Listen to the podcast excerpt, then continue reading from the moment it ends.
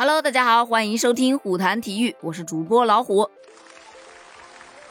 前段时间呢，在世界杯亚洲区预选赛十二强赛当中，中国队对战了澳大利亚，结果一比一战平之后，主教练李铁呢在赛后发布会上长达半个小时的发言，引起了轩然大波。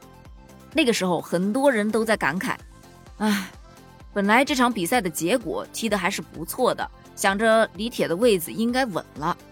但是这番言论一出来，怕不是会有什么变数吧？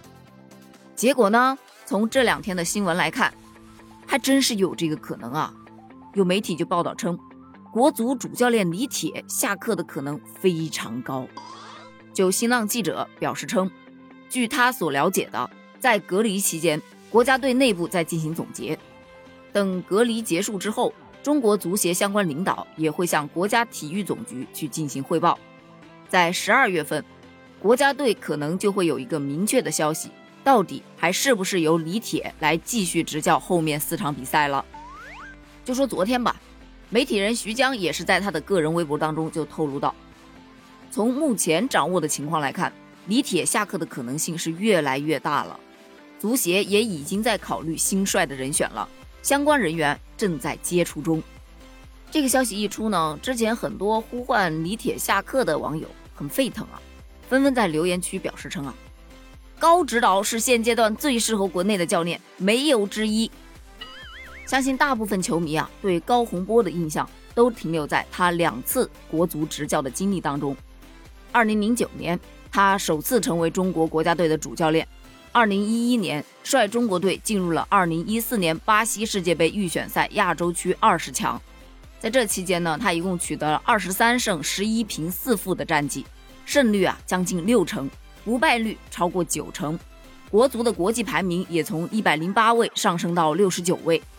二零一一年的八月被足协免职，改由卡马乔接替了国足帅位。二零一六年的一月九日，高洪波又正式报名参加了国足主帅的竞聘。在二零一六年的二月三日，足协就确认了高洪波将正式出任中国国家男子足球队的主教练。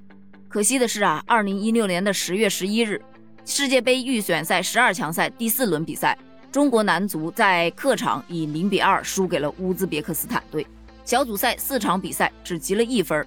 比赛结束之后，国家队主帅高洪波就宣布了辞职。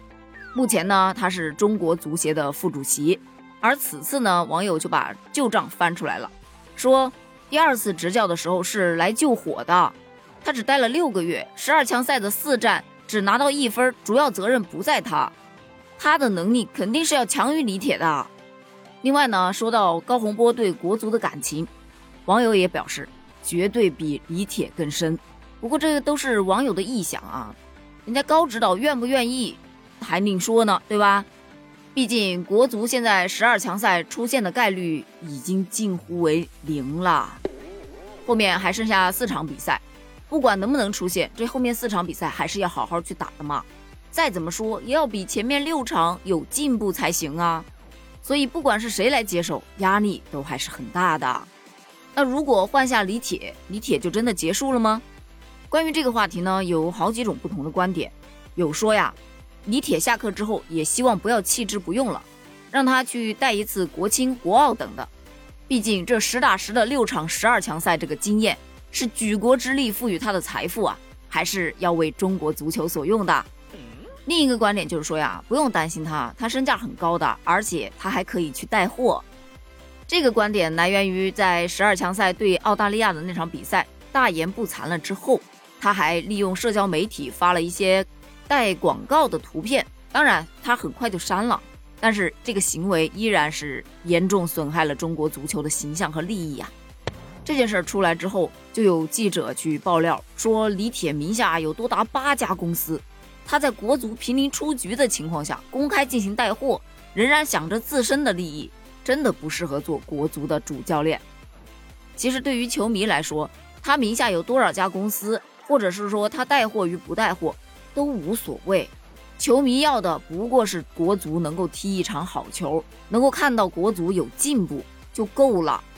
但是呢，每一次失利之后，他永远抱怨的都是客观原因，什么隔离的生活太单调啊，客场的条件不好啊，天气原因呐，没有主场就没有优势啊。最后再来一句，我们本来可以赢球的。说白了就是永远不在自己身上找问题，推卸责任这个状态就让人非常难以接受了。好了，今天的话题就聊到这儿了。关于李铁是否能继续执教国足这个话题，你怎么看呢？欢迎在评论区给我留言哦。我们下期接着聊，拜拜。